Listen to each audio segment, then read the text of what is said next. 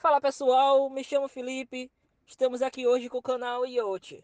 Estamos hoje com o tema Fake News e vamos nessa.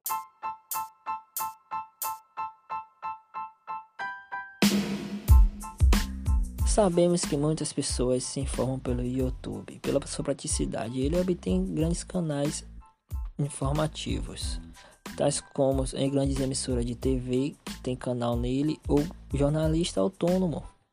No YouTube, qualquer pessoa pode abrir um canal e se descrever como canal de informação, assim como o do próprio presidente Jair Messias Bolsonaro, que suas lives diárias de quinta-feira ele propaga informações. Nem sempre as informações que ele propaga são verdadeiras.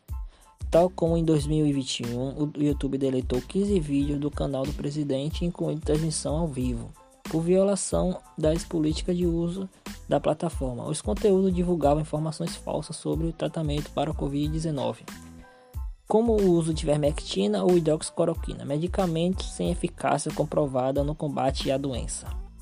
Outro caso ocorreu com o canal da Jovem Pan, uma emissora de TV que tem um canal no YouTube.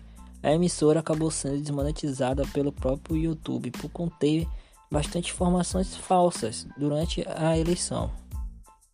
Em 2022, o YouTube lançou o projeto Jogo Limpo em parceria com o Centro Internacional de Jornalistas.